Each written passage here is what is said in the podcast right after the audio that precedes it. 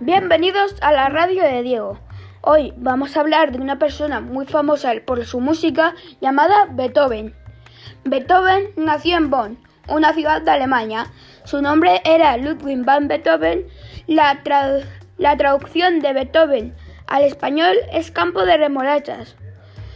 Por su ciudad pasaba un río muy importante que es el río, el río Rin su instrumento preferido era el piano, pero además eh, de compositor y pianista, era director de orquesta.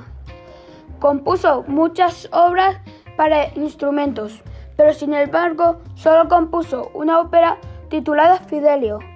Una de sus obras más conocidas era el himno de la alegría, que pertenece a la novena sinfonía.